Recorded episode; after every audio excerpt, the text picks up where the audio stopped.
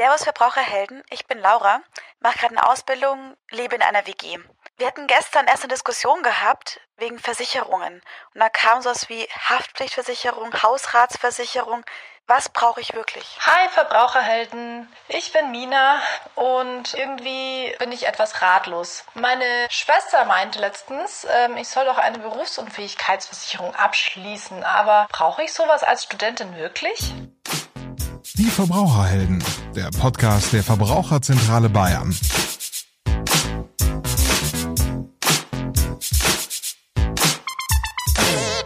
Hallo und herzlich willkommen zu den Verbraucherhelden, dem Podcast der Verbraucherzentrale Bayern. Mein Name ist Tatjana Halm, ich bin Referatsleiterin des Bereichs Markt und Recht. Und heute sprechen wir über das Thema Versicherungen. Also das heißt, ähm, es gibt ja eine Vielzahl von Vertretern, ähm, die sich natürlich gerne auf neue Kundschaft stürzen.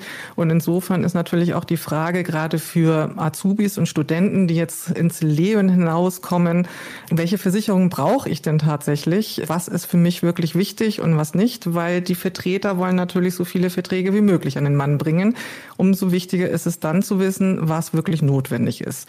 Hierzu habe ich mir einen Gast eingeladen, Herrn Sascha Straub, Referatsleiter Finanzdienstleistungen. Er ist unser Experte für das Thema Versicherungen und deswegen genau der Richtige, der uns diese Fragen alle beantworten kann.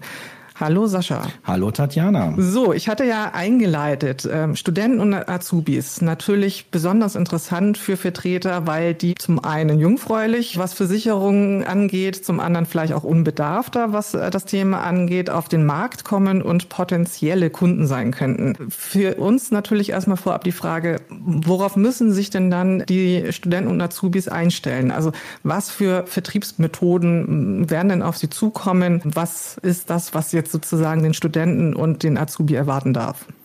Ja, der Versicherungsmarkt ist tatsächlich schwer umkämpft. Die kann man ja nicht anfassen, die sind nicht, nicht schön, machen keinen Spaß, aber jeder braucht sie. Und deswegen musste sich die Versicherungswirtschaft den Vertrieb einfallen lassen. Das heißt, Versicherungen werden ja gegen Provision verkauft. Und das bedeutet, ich habe eigentlich ein großes Interesse als Vermittler, möglichst viele Neukunden anzusprechen oder auch Bestandskunden äh, quasi dazu zu bringen, was Neues abzuschließen, weil mit jedem Abschluss verdiene ich mein Geld. Und ohne Abschluss sieht's halt mau aus in meiner Kasse. Und da sind natürlich gerade Studenten und Azubis sehr interessant für die Branche, weil äh, die sind erstens noch unversorgt, vermeintlich, und zweitens ähm, in, äh, natürlich mit wenig Vorerfahrung, ähm, so dass man die vielleicht auch schon mal erwischen kann. Und da wird halt ähm, sehr stark auch seit vielen Jahren gerade im Bereich der Studierenden gefischt. Das heißt, an den Unis tauchen immer wieder mal so Versicherungsvermittler auf, die dann ähm, zum Thema Versicherung informieren wollen die dann auf Career Days erscheinen mit einem Infostand, die äh, es auch in die Hörsäle schaffen zur Infoveranstaltung, zur Altersvorsorge oder zur Versicherung. Ähm, und äh, da gibt es auch bestimmte Strukturvertriebe nennt man die, sind Finanzvertriebe, die sich da auch ähm, einen Schwerpunkt gesetzt haben. Das heißt, da gibt es einen großen Anbieter, MLP heißen die, die äh, sich auf die Akademiker ähm, fokussieren und die bieten mittlerweile ähm, auch den Zugang über die Bildung an. Das bedeutet, die arbeiten mit einem gemeinnützigen Verein zusammen, der heißt ähm, äh, Hochschulinitiative Deutschland. Und da kann man so als Studierender ganz tolle Sachen machen. Kriegt man, kann man so ein Rhetorikseminar buchen oder Excel-Workshop online oder äh, man kann im Gewinnspiel teilnehmen und dann Mensa-Essen zu gewinnen, freie Mensa-Essen oder sowas. Und da ist es so, dass diese Workshops beispielsweise, die werden dann auch von den, von den eigentlichen Finanzvermittlern ähm, gehalten. Und im Nachhinein ist das natürlich dafür da, dass man den Kontakt zu den Teilnehmern aufrechterhält ähm, und dann eben in das Gespräch Altersvorsorge reinkommt. Also das, das heißt, das ist so ein bisschen äh, eine sehr ums Eck gedachte Akquise, äh, mhm. die da betrieben wird. Also gar nicht mal so vordergründig der Stand an der Messe, wo dann die Versicherung groß dasteht oder der Vertreter, sondern so ein bisschen sehr subtil. Also dass das gar nicht auf den ersten Blick erkennbar ist. Das ist das Schwierige. Es geht dann über den, den Gang der Bildung zu dem Thema Altersvorsorge, Versicherung und dann kommt man natürlich irgendwo zum Gespräch, naja, wie sieht's denn eigentlich mit der eigenen Absicherung aus? Äh, und dann kriegt man vorgefertigte Produkte äh, an den, an, ans Herz gelegt ähm, und es wird viel mit Angst gearbeitet. Ne? Was kann alles Schlimmes passieren? Ja? Ähm, wenn man jetzt irgendwie arbeitsunfähig wird und irgendwie nie einen Job erreichen kann, was soll man da machen? Ist man dann irgendwie Hartz IV oder ist man in der Sozialhilfe? Um das abzusichern, gibt es ja vielleicht Versicherung. Also da wird auch ähm, mit verschiedenen Möglichkeiten gespielt. Ähm, und viele landen, deswegen sage ich es eigentlich bei uns dann nur nach zehn Jahren, vielleicht 15 Jahren, wenn die was abgeschlossen haben, dann wieder in der Rechtsberatung bei der Verbraucherzentrale, weil sie irgendwann sagen, ja, ich kann mir diese Verträge gar nicht mehr leisten. Ähm, das heißt nicht, dass es falsche Verträge waren, aber die sind so konzipiert, dass die teilweise am Anfang sehr günstig sind und dann immer teurer werden, so dass man eigentlich am Markt hätte auch was deutlich günstigeres und gleiches beziehungsweise vielleicht auch leistungsstärkeres abschließen könnte. Ähm, vor allen Dingen ist es ja dadurch, dass das natürlich so ein bisschen versteckt passiert, sicherlich ähm, für die potenziellen äh, Vertragspartner, also die zu, äh, Azubis und Studenten, äh, ja auch nicht unbedingt so transparent. Also da schließt man ja vielleicht auch dann mal übereilt einen Vertrag ab, ohne sich dann halt ähm, ausreichend über andere Angebote informiert zu haben, mit vielleicht besseren Konditionen oder eben langfristig auch günstigeren Konditionen. Also das heißt, es ist natürlich auch nochmal so ein Nachteil, wenn man hier so ein bisschen überrollt wird über diese. Ähm, kann man das an den Schulen auch schon erkennen? Also ich habe eine Freundin, die äh, ist Lehrerin, die berichtet dann immer wieder, dass dann irgendwelche Infoveranstaltungen zu Bewerbungsgesprächen von irgendwelchen Versicherern durchgeführt werden, die dann ähm, in der neunten Klasse möglicherweise, die dann nach einem Dreivierteljahr nochmal anrufen und sagen, ja, jetzt wird es Zeit, eine Versicherung abzuschließen. Also dass man da auch durchaus erkennt, dass hier auch Daten gesammelt werden. Also ist das auch an der Schule schon möglich? Ja, das ist ähm, leider auch so, ähm, insbesondere weil eben auch diese, diese Finanzthemen ja so wichtig sind und auch immer sehr stark auch der Fokus darauf gesetzt wird, auch durchaus ähm, von, von Banken und Versicherungen der Finanzbranche, ja, man muss ja viel in der Bildung, aus der Schulbildung muss ja schon das Finanzwissen rein.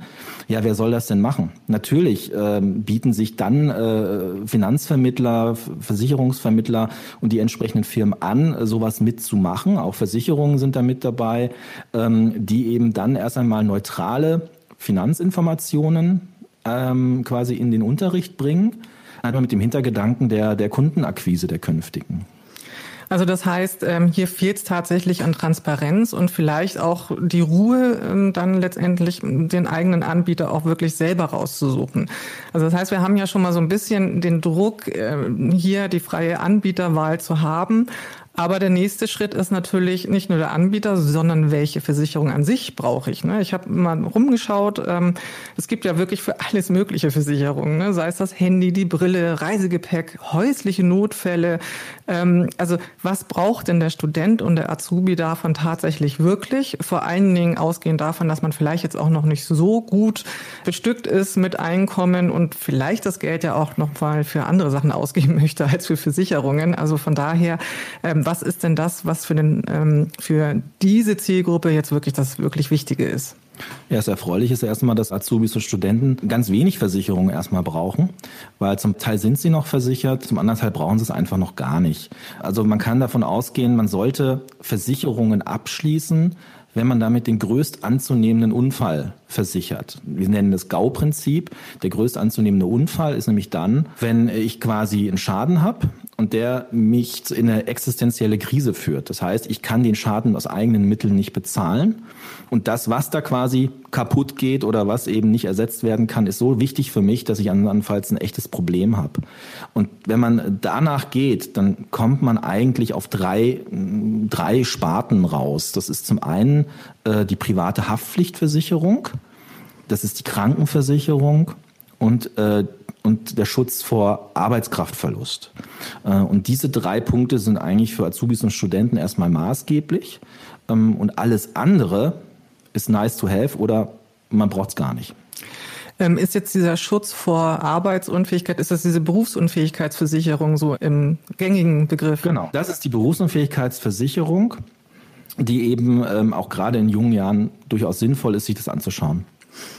Okay, also das heißt, letztendlich sind es drei Versicherungen. Ich habe ja schon selber vier Versicherungen aufgezählt gehabt, die vielleicht mehr oder weniger sinnvoll sind. Also da sollte man genau nochmal prüfen, was man wirklich benötigt und äh, sich dann erstmal auf die drei reduzieren und wahrscheinlich dann nach und nach, je nachdem, wie sich das Leben dann verändert, gucken, was man noch so braucht. Jetzt haben wir natürlich eine Vielzahl von Versicherungsangeboten.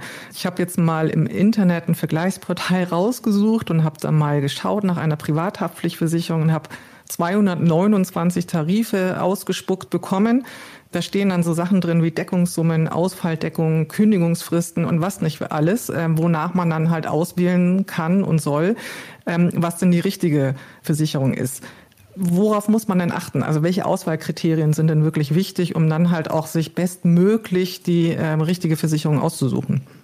Ja, am Beispiel der privaten Haftpflichtversicherung ist es ganz anschaulich, weil die zahlt halt, wenn man selbst einem anderen Schaden zufügt. Quasi letztendlich einen Personenschaden oder einen Sachschaden, das ist egal. Und da sollte man zum einen erstmal schauen, pauschale Deckungssumme bedeutet, die Versicherung zahlt bis zu einem Betrag X, der sollte bei 10 Millionen Euro liegen. Es gibt auch schon 5 Millionen Euro, das ist äh, das Minimum, ähm, aber letztendlich ist das die pauschale Deckungssumme. Und dann kann man sich man kann es sich leicht machen, indem man einfach sagt, ich mache mach Online-Vergleiche, ich schaue mir das an und wähle aber nur die Premium-Tarife aus. Denn man kann nicht nur vom Preis ausgehen. Also auch schlechte, leistungsschwache Tarife können teuer sein und gute können auch sogar günstiger sein. Aber man kann gerade bei der privaten Haftpflicht davon ausgehen, die, die besten Versicherungen, also die Premium-Tarife der einzelnen Gesellschaft, die beinhalten zumindest schon mal sehr viele von den wichtigen Konditionen. Ähm, denn da gibt es eine Menge Klauseln. Also das heißt, am Kleingedruckten kommt man nicht vorbei?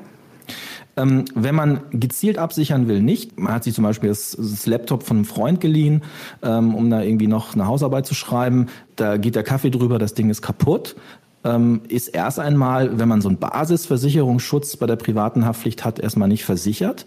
Das ist die Extraklausel ähm, eben vermietete und geliehene Gegenstände, die man mitversichert. Beim Premium-Produkt ist es immer mit drin. Das heißt, da kann man sich es etwas einfacher machen, aber man sollte natürlich schon gucken, dass man hier auch genau weiß, was man will, um dann eben auch die Auswahl zu treffen. Aber gerade bei der privaten Haftpflicht kann man das ganz locker online machen. Also das heißt, hier schon ein bisschen auf die Preise achten, aber das ist nicht das alleine äh, äh, entscheidende Kriterium, sondern eben auch die Bedingungen ähm, sollten berücksichtigt werden. Und der kleine Tipp für den, der nicht alles bis ins kleinste Detail lesen will, dann vielleicht doch eher auf die Premium-Produkte zurückgreifen und ähm, da dann vielleicht ein paar Euro mehr dann auch im Zweifelsfall ausgeben. Aber das muss ja nicht unbedingt heißen, dass die nicht günstiger sind, so wie ich dich verstanden habe. Ganz genau. Jetzt hattest du gesagt, ähm, man kann die Vergleichsportale nutzen. Ähm, wir hatten ja am Anfang eben diese ähm, Vertriebsmethoden direkt vor Ort, ähm, wo man quasi so ein bisschen subtil eingefangen wird. Ähm, das heißt, wenn man dann sagt, okay, ich löse mich davon, will erstmal ähm, Angebote vergleichen, ist äh, das Vergleichsportal dann ein guter Weg, um den optimalen Bedarf tatsächlich zu analysieren? Also kann man darauf zurückgreifen? Also man kann ähm, auf jeden Fall darauf zurückgreifen, um erstmal zu verstehen, ähm, wie vergleiche ich die Produkte, was, was kann ich da eigentlich auswählen, worauf kann ich, äh, muss ich schauen, kann ich schauen. Ähm, dann sollte man aber nicht nur bei einem Vergleichsportal bleiben, denn das sind auch nur Versicherungsmakler, die ähm, natürlich auch von Provisionen leben und ähm, wo man auch nicht genau weiß, wonach richten die eigentlich ihr Angebot aus, äh, dass sie quasi präsentieren. Das heißt, am besten verschiedene Vergleichsportale parallel nutzen ähm, und dann auch nochmal gucken, wenn man sich was ausgesucht hat, vielleicht bietet der Versicherer das selber auch schon im Direktvertrieb sozusagen auf seiner Homepage an, äh, um dann auch nochmal zu schauen. Das heißt, man kann das alles bequem vom eigenen Rechner aus machen, ähm, aber ähm, es macht halt schon Sinn, da mehr, mehr zu vergleichen. Das deckt sich auch mit ähm, unserem anderen Thema, das wir schon hatten zu dem Thema Vergleichsportale. Also da haben wir schon eine Folge gemacht. Ähm, da würde ich auch darauf verweisen, ähm, da nochmal weitere Tipps auch einzuholen, worauf man achten sollte, wenn man Vergleichsportale nutzt. Aber generell ähm, ist es eine Möglichkeit, sich zu orientieren. Man muss aber auf ein paar Punkte achten. Ähm, jetzt ist natürlich bei den Versicherungen ähm, sicherlich der Beratungsbedarf je nach Versicherung auch möglicherweise unterschiedlich, was ja vielleicht auch Auswirkungen darauf hat, ob ich jetzt ein Portal nutze nutzen kann oder nicht. Also da könnte ich mir auch vorstellen, dass da sicherlich heiklere Versicherungen da sind, für die ein Portal vielleicht dann doch weniger äh, geeignet ist. Kann das sein? Ganz genau. Es gibt ja zum Beispiel die schon angesprochene Berufsunfähigkeitsversicherung. Also die leistet ja dann vor allen Dingen später, wenn man einen Beruf ergriffen hat und dann nicht mehr darin arbeiten kann, dann für den Verdienstausfall. Das bedeutet, das ist, das sind dann, wenn man es hochrechnet und dauerhaft nicht mehr arbeiten kann, natürlich äh, Millionenbeträge, die da zusammenkommen können. Und die ist äh, daher extrem wichtig, vor allen Dingen in jungen Jahren abzuschließen, wenn man noch gesund ist. Und da ist aber der Beratungsbedarf durchaus gegeben. Das sollte man nicht mal so eben ähm, am Sonntagnachmittag online machen, sondern durchaus auch ein Beratungsgespräch aktiv einholen. Es ist nicht auszuschließen, dass man das auch künftig deutlich besser online machen kann. Es ist auch dort stellen ähm, die Makler auch um. Äh, aber der klassische Weg ist noch die persönliche Beratung. Ähm, und da sollte man auch gucken, im Vorfeld sich schon mal informieren, worum was geht's eigentlich, dass man nicht ganz blauäugig reingeht ähm, und sich das aber dann gut auch erklären lässt. Also das heißt, ähm, da gibt es schon ein paar Punkte, auf die man achten sollte. Welche Art von Versicherung, welcher Vertriebsweg ist der richtige, ähm, um sich dann aber wirklich auch bestenfalls dauerhaft dann auch vertraglich dann festbinden zu können. Jetzt ist aber natürlich, das hatten wir ganz am Anfang auch noch, die Kosten für den Azubi und den Studenten ist natürlich auch ein entscheidendes Kriterium. Du hattest zwar gesagt, nicht auf das billigste Angebot, aber ähm, auch der Preis ist nicht unbedingt entscheidend ähm, achten. Aber womit müssen müssen Studenten und Azubis rechnen, wenn sie jetzt ausgehend von diesen drei Versicherungen sich überlegen müssen, was muss ich denn kalkulieren pro Monat oder pro Jahr? Ja, also bis zum 25. Lebensjahr ist es eigentlich relativ angenehm, weil wenn die Eltern zum Beispiel eine private Haftpflichtversicherung als Familienversicherung haben, dann ist man bis zum 25. Lebensjahr auch als Student mitversichert. Man hat dann auch die Möglichkeit, über die Familienversicherung in der gesetzlichen Krankenversicherung beitragsfrei mitversichert zu sein. Das heißt, da würden erstmal keine Kosten bis 25 entstehen.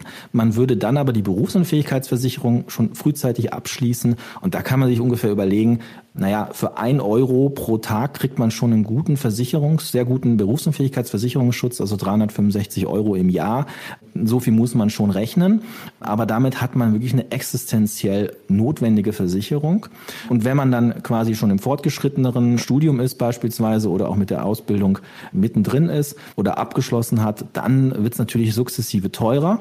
Man kann dann aber davon ausgehen, eine private Haftpflichtversicherung kostet im Jahr 60 Euro mit sehr guten Bedingungen. Und bei der Krankenversicherung kann man zum Beispiel als Student schon für 110 Euro in der studentischen Versicherung bis 30 mitfahren. Und an, ansonsten ist man bei 200 Euro bei so einer freiwilligen Mitversicherung, sodass man da noch sehr lange günstig sein kann. Und wer Azubi ist, über den geht es ja sowieso über den Arbeitgeber, wenn es um die gesetzliche Krankenversicherung geht, so dass man da eigentlich von den Kosten selber gar nichts mehr spürt. Also das heißt unbedingt darauf achten, diese günstigeren Angebote für Studenten und Azubis dann auch wirklich in Anspruch zu nehmen und nicht jetzt dann schon sozusagen diese vollumfänglichen Versicherungen für ausgewachsene und äh, das arbeitende Volk dann eben tatsächlich zu haben. Ganz genau. Was ist jetzt sozusagen für dich so das, was du noch am Schluss mal mitgeben wollen würdest? Worauf sollte man vielleicht noch mal achten? Ja, also was immer wieder kommt, ist natürlich das Thema Smartphone-Versicherung. Ähm, die werden natürlich immer ganz gerne noch im Elektrofachhandel mitverkauft, wenn man ein neues äh, Handy kauft oder auch äh, online kauft. Das Problem daran ist, auch wenn es ein ganz, ganz wichtiges Gerät für jedermann ist, muss man sich das genau anschauen, denn die sind recht teuer. Wenn man einen Smartphone-Kaufpreis 500 Euro hat, muss man etwa 30 Prozent Versicherungsbeitrag davon rechnen. Das heißt, ähm, es ist schon relativ teuer. Je teurer das Handy wird, desto günstiger wird der Versicherungsbeitrag im Verhältnis. Das heißt, nur bei sehr teuren Smartphones lohnt sich sowas. Und die leistet natürlich, wenn, ich, wenn mir das Handy kaputt geht, äh, ins Wasser fällt oder mir gestohlen wird. Aber es gibt so viele Ausschlüsse und so viele Besonderheiten, auf die ich achten muss. Der Diebstahlschutz beispielsweise greift nur, wenn ich das Handy auch wirklich an mir habe. Das heißt, wenn ich es in den Rucksack packe und den Rucksack äh, irgendwo stehen lasse und das wird dann daraus geklaut, dann habe ich keinen Versicherungsschutz. Äh, und da muss man auf so viele Punkte achten dass es schon echt schwerfällig ist, so dass es sich meistens überhaupt nicht lohnt, eine solche Versicherung abzuschließen. Das sind wirklich nur ganz seltene Fälle mit sehr teuren Handys und guten Rahmenbedingungen, wo sich dann so eine Versicherung auch lohnen würde. Das heißt, du hast keine Smartphone-Versicherung? Nein, ich habe, kein, ich habe so ein günstiges Handy, da lohnt sich überhaupt keine Smartphone-Versicherung. Ich auch nicht. Äh, das, äh, dann müsste ich ein neues kaufen, ist halt so. Aber gut, das heißt hier wirklich auch nochmal äh, der letzte Tipp, bitte auf den Bedarf auch wirklich achten. Also was brauche ich wirklich und die ganzen Versicherungen, die ich eingangs auch erwähnt hatte, dann auch nicht alle nacheinander oder sofort abschließen, sondern wirklich gucken, was ist wichtig und was ist nicht wichtig. Sascha, vielen Dank. Also ich glaube, damit hast du einen ganz guten Einblick gegeben, was wirklich relevant ist und worauf man achten sollte und sich auch nicht überrumpeln lassen sollte von irgendwelchen Vertretern. Herzlichen Dank erstmal dafür. Sehr gerne. Und bei Fragen zur Versicherung auch immer gerne zur Beratung in die Verbraucherzentrale kommen. Darauf wäre ich noch zu sprechen gekommen. Unser Heldentipp zum Abschluss. Immer erstmal durchatmen und sich informieren unter www.verbraucherzentrale-bayern.de. Vielen Dank fürs Zuhören und bis zum nächsten Mal. Die Verbraucherhelden, der Podcast der Verbraucherzentrale Bayern.